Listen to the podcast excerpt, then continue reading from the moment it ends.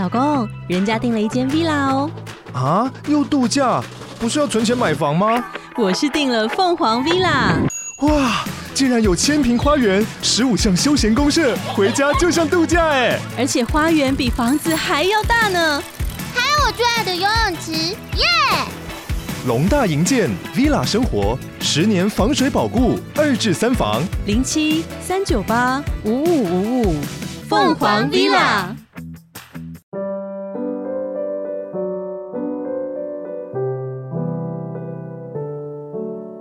各位线上的听众朋友，大家好，欢迎来到《懂心理调出好关系》的节目，我是美味关系实验室的节目主持人江尚文，智商心理师。啊，非常高兴呢，今天又可以在空中呢跟大家去碰面了。啊，我们今天要谈的这个主题啊，是跟上集有关。我们上集谈到了一些关于自恋或是自信心的一些问题啊。那后来就有一个听众，他的回馈就是说，哇，他听了我的节目以后，发现说全中了。我不太知道那个权重是指什么意思啊？他是指他自己是呢？啊，或者是他旁边的那个人是？我估计是后者啦。因为自恋型人格的人哈，大概通常不太会反省自己，通常都觉得是别人的错，所以大概不会说权重了。所以他可能是指他身边的某一个人呢，就是自恋型人格啊。所以希望哈，这个上一集的节目会对大家啊，在关系上会有些帮助。那我们上一集会有提到自恋型人格在家庭或者是在伴侣当中所产生的问题啊。那我们今天要来谈一谈自恋型人格呢，在职场中会有哪一些的现象啊？那在进入今天的这个主题之前，我想跟大家去分享一个人啊。那他就是苹果的创办人贾伯斯。我相信大家都对这个人呢是非常的熟悉，但是不晓得大家有没有看过关于贾伯斯的传记啊？贾伯斯的传记啊，基本上就是一个。描述自恋型人格障碍的一本非常好的传记啊，也可以这么说呢，就是贾伯斯本身就是一个非常典型的自恋型人格，呃，而且是一个极端的自恋型人格。怎么说呢？好，我可以跟大家去分享一下这本传记里面所记载的一些东西，那大家就可以对这个贾伯斯呢跟自恋型人格就会有一些了解啊。在一九七六年的时候啊。这个贾伯斯跟沃兹啊共同创立了苹果公司。那这个沃兹呢，他的同事啊是一个电子的天才啊，Apple One 跟 Apple Two 啊都是他所设计的啊。这个讲的是当时的 Apple 电脑。后来呢，这个苹果公司哈有另外一个人叫做斯科特，他出任苹果公司的总裁以后啊，他就把一号这个员工呢的编号给了这个我刚刚说的这个电子天才沃兹啊，二号。给了贾伯斯，你猜发生了什么事？不出所料的，贾伯斯说不行，我要当一号。可是这个科斯特啊，就拒绝了贾伯斯的要求。后来呢，这个贾伯斯就大发脾气，甚至痛哭流涕啊。最后，贾伯斯提出了一个解决方案：既然他不能当一号，那他要当零号。唉，后来这个斯科特呢就妥协了。但是美国银行中的工资系统要求员工的编号必须是正整数，而不能有零号。所以后来贾伯斯还是二号，所以呢，贾伯斯非常的生气哈。所以你从以上的故事当中，你看到了自恋者的哪一种特质呢？就是自恋者的特权，他认为自己是特别的、独特的，他认为呢自己要得到特殊的这个对待。呃，贾伯斯在身上的表现呢特别的明显哦，他的车呢从来不上牌照，就是他要跟全世界的人都不一样，所以他为了避免上牌照。他怎么办呢？他每半年就换一部新车，而且他有时候还会把车哈停在这个残疾人专用的车位上，有时候还故意的霸占两个车位。啊，他觉得他自己是这个很特别的人，跟别人不一样。在一九七七年的时候啊，贾伯斯呢跟他一个女性的朋友叫做克里斯安啊啊共同住在一个房子里啊，就是他们的同居啦。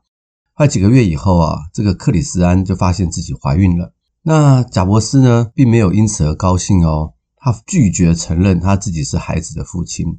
于是呢，这个克里斯安的情绪非常的糟糕。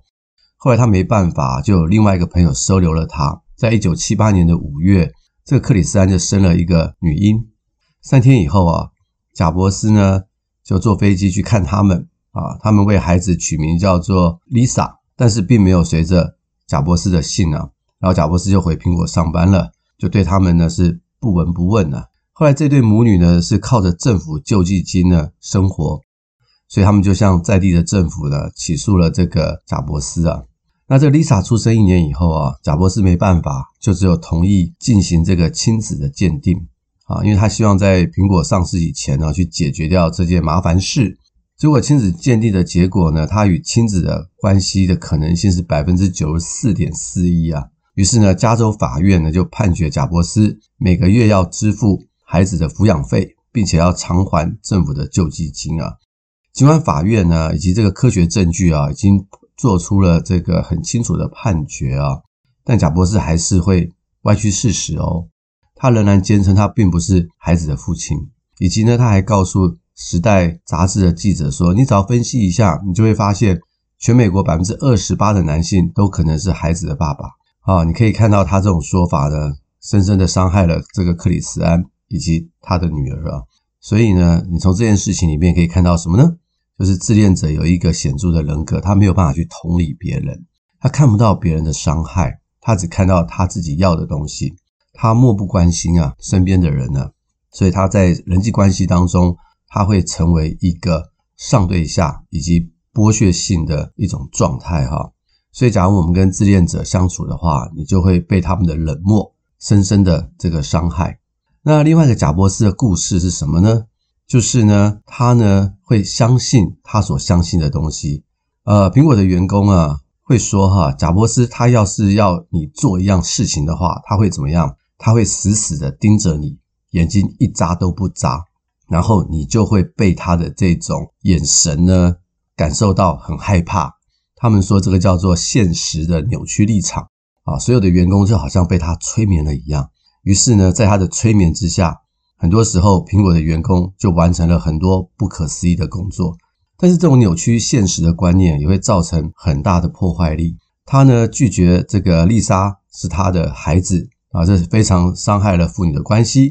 他其实后来得到癌症嘛，好，大家知道，他也拒绝承认自己得到癌症哦。因此呢，他过了九个月以后才接受这个正规的治疗，但是基本上已经来不及了。所以呢，他这种所谓的现实扭曲立场啊，本质上就是一种谎言呐。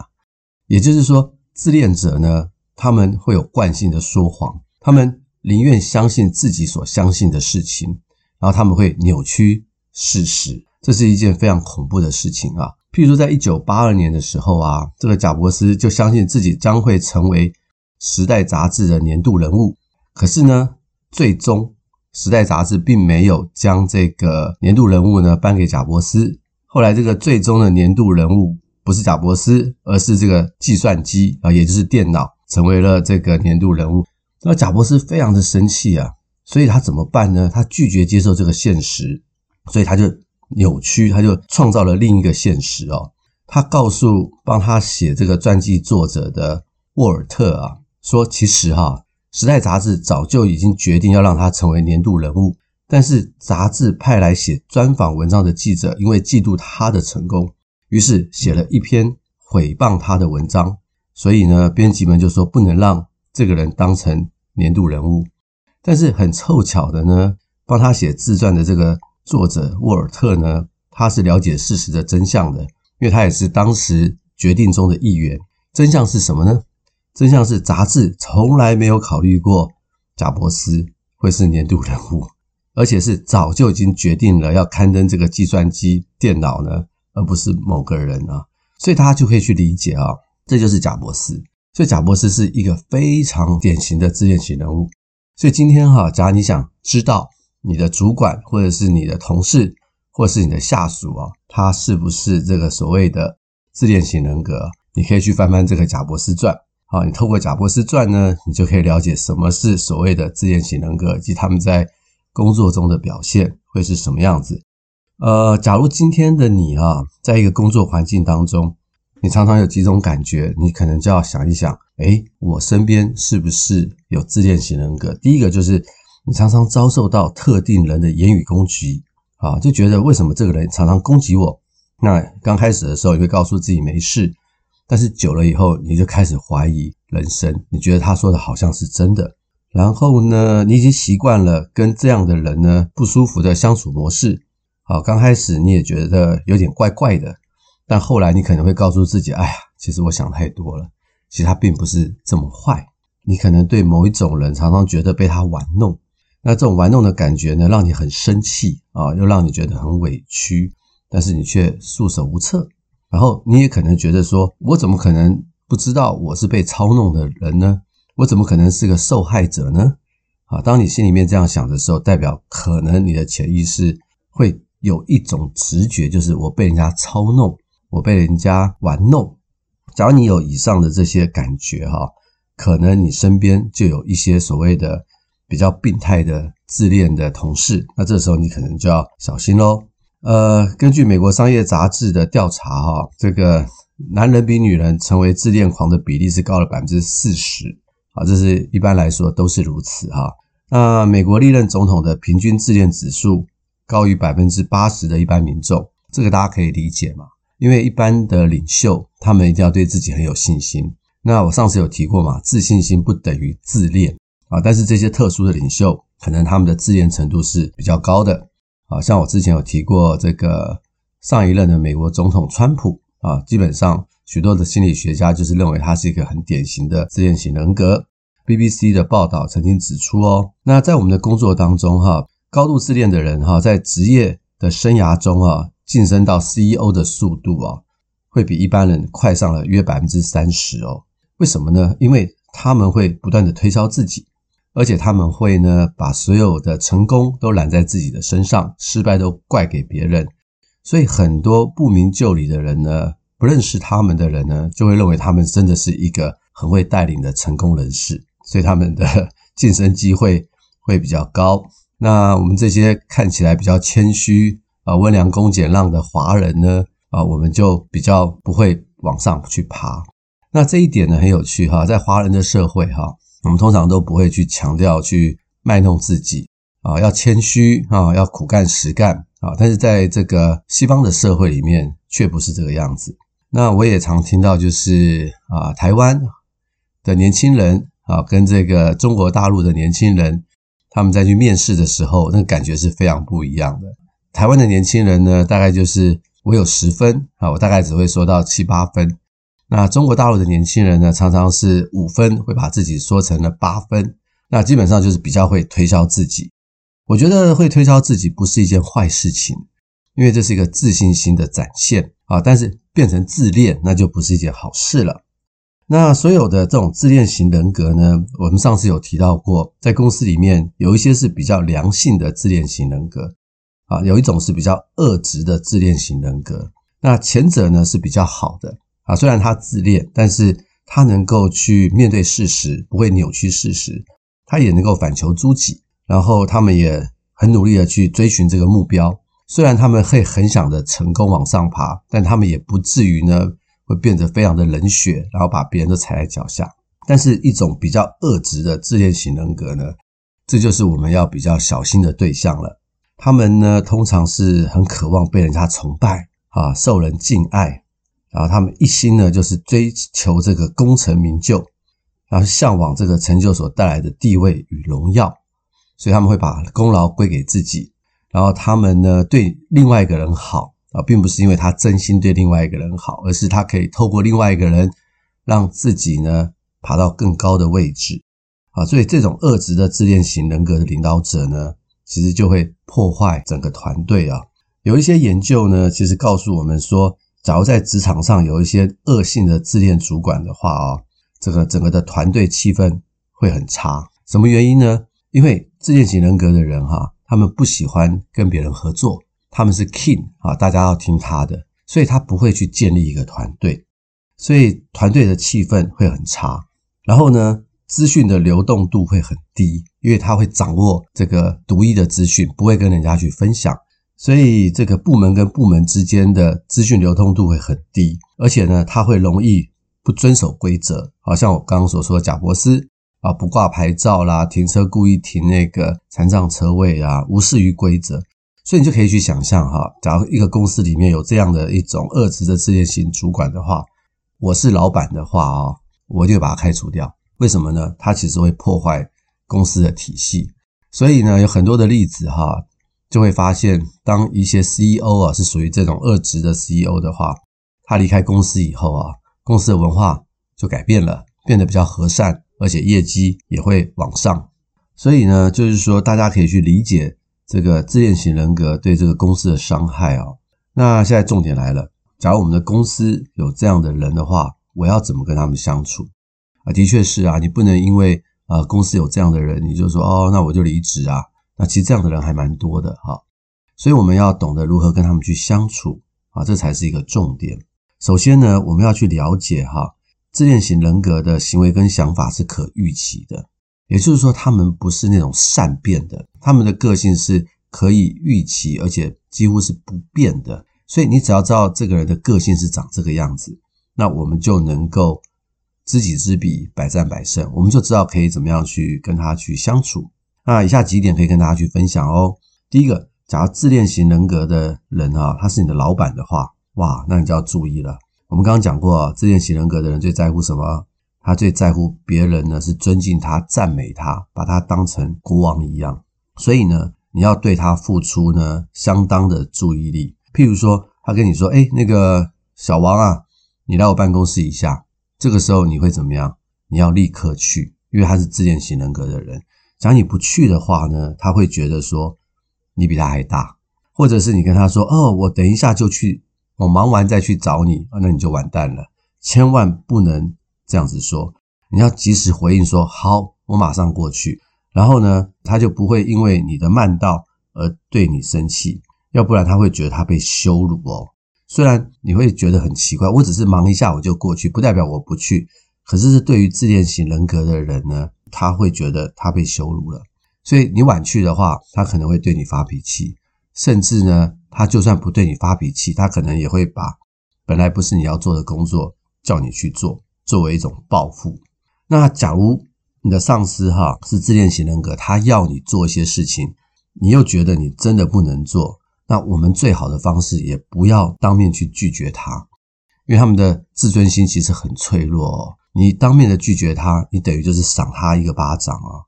他们会非常的愤怒哦，他可能在表面上不会立刻的愤怒对你，可是他会有很多的小动作。所以最好的方式是什么呢？就是说说啊，担心我自己的能力啊，没有办法匹配这个工作，没有办法达到呃您给的这个目标，所以可不可以给我几天去想一想？那你真的要拒绝的话哈，那最好的方式就是用 email 去回绝他。写给他们的信哈，要强调什么呢？自己的能力不好，啊，没有办法胜任这个工作，而且要怕会拖累这个伟大的任务或拖延进度。你千万不要说这个主管给的任务太难，你要反过来说是自己的能力不够。通常你这样写的话，这个自恋者人格的上司啊，大概就不会对你怎么样，因为他会说哦，因为你能力不好，所以你做不了。因为你能力不好，所以呢，我比你好，这就不会让他觉得被羞辱。另外一个沟通的方法，我们叫做三明治沟通法。假如你真的有一些话要对这种自恋者去说的话，那你要很小心，因为任何的批评，不管是恶意还是善意的，他都会视为是攻击啊，因为他们非常的玻璃心啊。所以怎么办呢？好，我们用三明治的沟通法，也就是呢，你要先赞美他，譬如说今天的。工作会议啊，这个上司做了一个简报，一个任务的交代，你一定要跟他先说啊，今天你这个分享的内容啊，报告的内容实在是太棒了，我从这个报告的内容中哈，学习到了非常非常的多啊，这一定要先赞美他，让他开心，然后接下来就可以讲一些重点，但是要委婉啊。可是呢，老板呢，你这个报告当中有一点啊。可能是呃别人给你的数字不对，那我好像去查了一些资料哦，那个数字应该是多少？那可能是别人给你的数据错了，所以你不知道。我想我还是要跟你讲，诶，你看这种说法是不是很婉转，并不会说是他错，而是说可能是别人给他的数字不对啊。最后呢，再一次的感谢他说今天真的是学到很多的东西，所以看起来呢，这样的沟通呢。就会比较好一点，这样的三明治沟通法呢，就会让这你的主管呢觉得很满意。也就是我们要细腻一点。那可能会有些人说：“哎呦，真的是哦，拍马屁啊，拍到拍到这个屁股上了。”的确是没办法，因为他是你的老板，他又是个自恋者，我们就只能做到这个样子啊，这是没有办法的事情。我们也是为了要求生存，让我们在这个工作的岗位上可以好好的活下去啊。那假如你的下属啊，或者是你的同事哈，你们一起完成一些任务，结果呢，你发现啊，这个自恋者做的实在是太差了。这时候最好的方式也不能说你做的很差哦，这个你针对他的话是一件非常危险的事情啊。他只要听到你，他就觉得你在指责跟羞辱他，他的内容都听不到了。啊，并不会因为你这样跟他沟通，他的工作就会做好，他可能会把你做得更差，借机呢来回应他对你的不爽。好，所以这个时候我们可以怎么做？不要用你，我们要用我们。啊，可以跟他说，哎，这个任务哈很艰巨啊，我希望我们大家要一起把它做好。当然，这个我们呢，你就可以去说，那我们希望这个同事。可以负责这部分，另外一个同事可以负责另外一个部分，另外一个同事，那请你负责什么部分？我们一起来努力。也就是说，哈，不要太针对性，然后是把这样的不同的任务呢，然后每一个人都说一次，不要单对他一个人来说。这个对一个自恋者来讲呢，他会觉得舒服一点，他会觉得你不是针对他，而是跟所有的人说话。所以呢，这就是要很小心。所以，我们能不能不能去辨认出他是一个自恋型人格很重要。假如我们不能够去辨识出我们的老板啊、同事、下属他们有自恋型人格的时候，有时候我们就当成是同事一般的说话，然后我们死我们死在哪里，我们都还不知道啊。所以，这能够先去辨识出是一件很重要的事情哦。然后我们才知道我们可以怎么做。然后，针对哈自恋型人格的沟通哈，除了刚刚的三明治沟通法的话，有一些重要的事件哈，一定要用 email 来往，最好还能够 CC 给另外一个人哈，因为呢，自恋者呢，他们会惯性的说谎。明明你跟他沟通一些很重要的事情哈，你已经说好了，可是因为他要维护他的利益啊，他会扭曲现实，他会说谎，你会觉得很惊讶，你会觉得说哇，我们不是讲好了吗？你居然可以把这个事实啊扭曲成这个样子啊，那你也没有办法。因为他比你还会说话，我们有良心，我们不愿意去说谎。可是你针对一个惯性说谎的人，你真的是没有办法。所以这时候 email 就非常的重要了。然后要是你还有 CC 给第三者的话，他就没有办法去说谎。好，这个是一件非常重要的事情。假如我们碰到一些人呢，他们可能是一种自恋，而且他们会霸凌别人的话，啊，他们常常会说一些羞辱啊或贬低的字眼啊。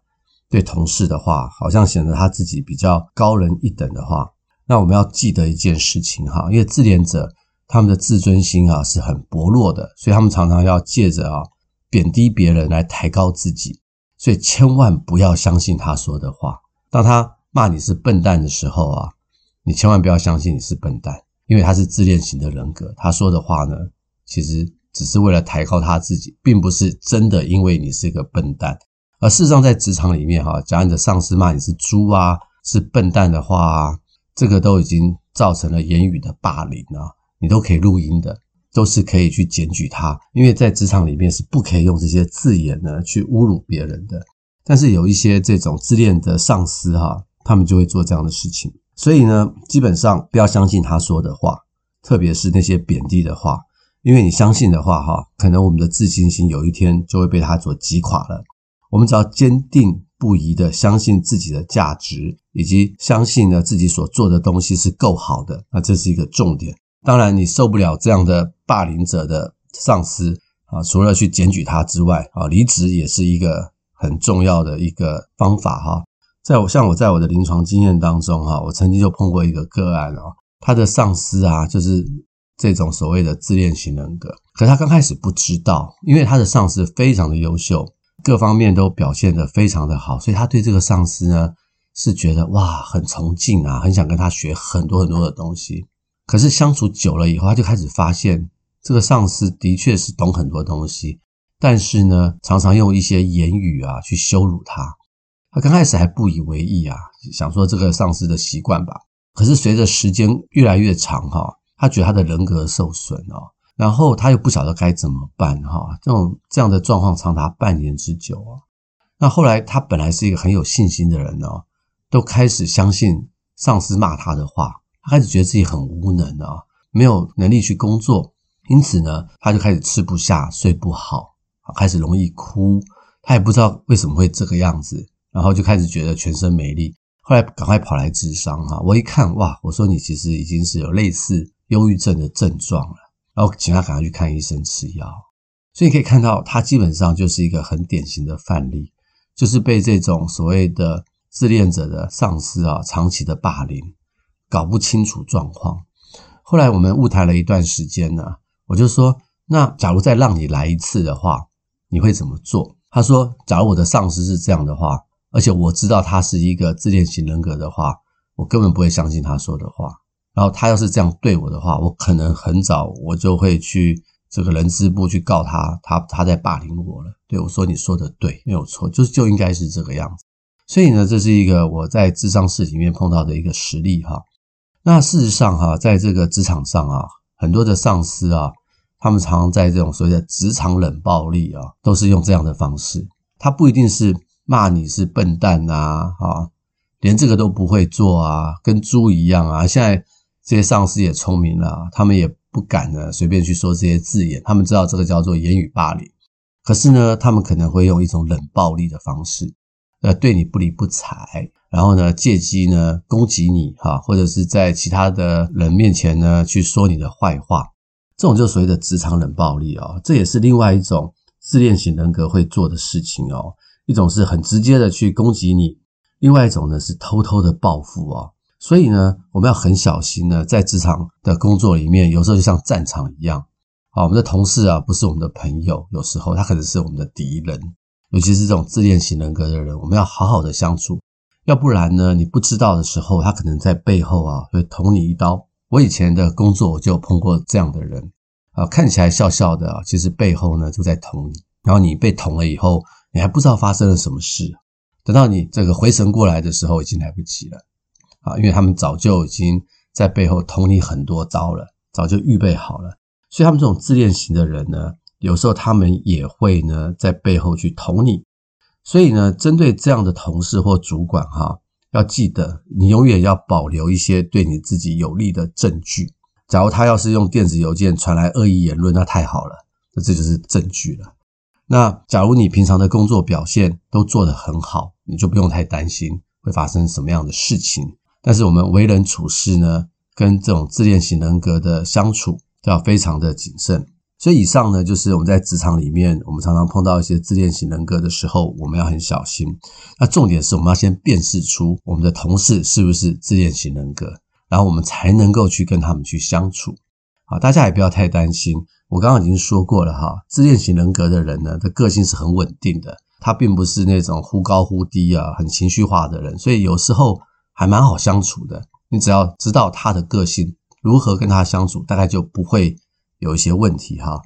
自恋型人格的人呢，是不容易改变的，千万不要跟他们去起冲突。为什么呢？因为冲突并不会改变他的人格，反而会招致他的报复。所以呢，自保很重要，跟他们要有一定的界限，不要吃亏，但是界限画得很清楚，自保也是很重要。找对一些方法呢，跟这一类的人相处也就没有事了。很典型的一个例子啊，像古代有很多的皇帝，大概都是属于自恋型人格。像这个乾隆啊，大家耳熟能详的乾隆皇帝，他身边就有一个和珅啊。那你看那和珅整天拍马屁啊，拍到这个乾隆呢，非常的高兴。所以基本上你就可以看到，乾隆皇帝就是一个很典型的自恋型人格。旁边呢就会出现一个和珅，那和珅就可以生活得很好。啊，基本上就是这个样子啊。当然呢，我不是鼓励大家去做和珅呐，哈。但是我们可以从这样的一种关系里面去体会一下那样的一个状态是长什么样子。那大家也不要太担心啊。根据研究哈，很多的 CEO 并不是所谓的自恋型人格啊，大家也不要太紧张。很多的 CEO 的特质呢，他们之所以能成为 CEO，是因为他们谦卑，他们可能很有信心，但是谦卑是他们的美德。所以他们是比较属于那种健康型的自恋型人格，并不是恶意的。所以大家碰到恶意的这种自恋型人格的机会，坦白说哈，还并不是很多。所以大部分的主管，有信心的主管，他们都是属于比较健康型的。好，所以大家不用太担心。所以希望哈这两集的节目呢，能够让大家对自恋型人格有一个相当程度的了解啊，因为了解这样的人，也比较知道怎么样跟他们相处，然后可以懂得保护自己，维持一个好的关系，也不用太过于焦虑。好，希望今天的节目可以带给大家美好的资讯，也欢迎您呢可以分享给更多的人，也希望这样的节目也可以让我们有更美好的关系。我们下回空中再见，拜拜。